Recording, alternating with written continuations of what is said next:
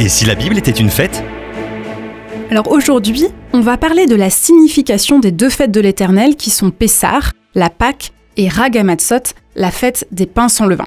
Alors pour commencer par la plus simple, Rag Hamatzot, elle se traduit vraiment littéralement. Rag signifie la fête et Hamatzot signifie les pains sans levain. Donc Rag Hamatzot, c'est la fête des pains sans levain.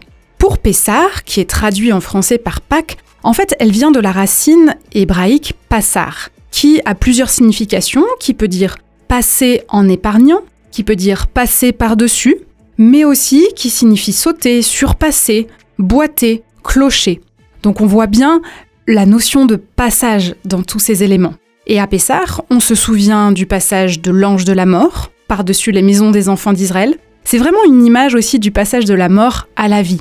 On se souvient aussi du passage de l'esclavage à la liberté avec la sortie d'Égypte.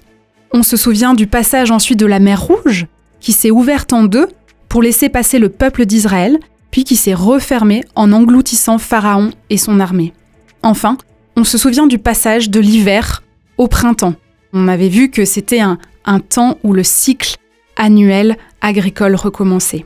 Mais le mot Pessar est aussi intéressant parce qu'il peut se diviser lui-même en deux mots hébreux. Le mot P, qui signifie la bouche, et le mot Sar, qui signifie raconter, raconte. Et c'est là aussi où il y a toute la signification parce que à Pessar, on raconte avec sa bouche la sortie d'Égypte et la délivrance du peuple.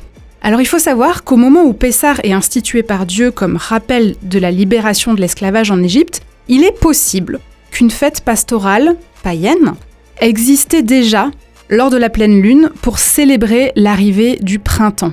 Dans la langue assyrienne, le mot passarou signifie apaiser. C'est en lien avec l'apaisement de la colère des dieux. Et dans la langue égyptienne, poser signifie moisson.